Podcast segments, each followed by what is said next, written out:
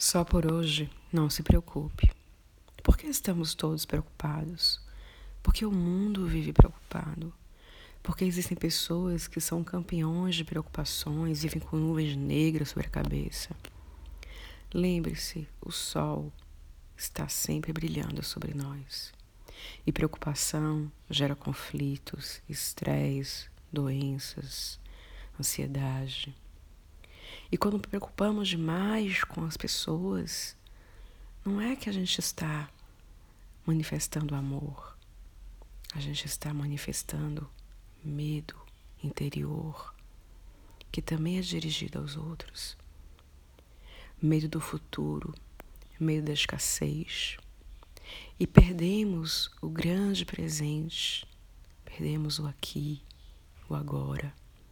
Porque a preocupação rouba a nossa paz de espírito, ela rouba o nosso tempo, a nossa energia.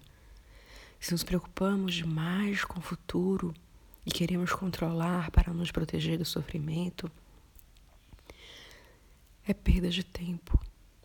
Devemos deixar que ele transcorra naturalmente e, de preferência, deixar que nossa imaginação também conceda um futuro melhor. Não acreditamos que o mundo seja repleto de abundância.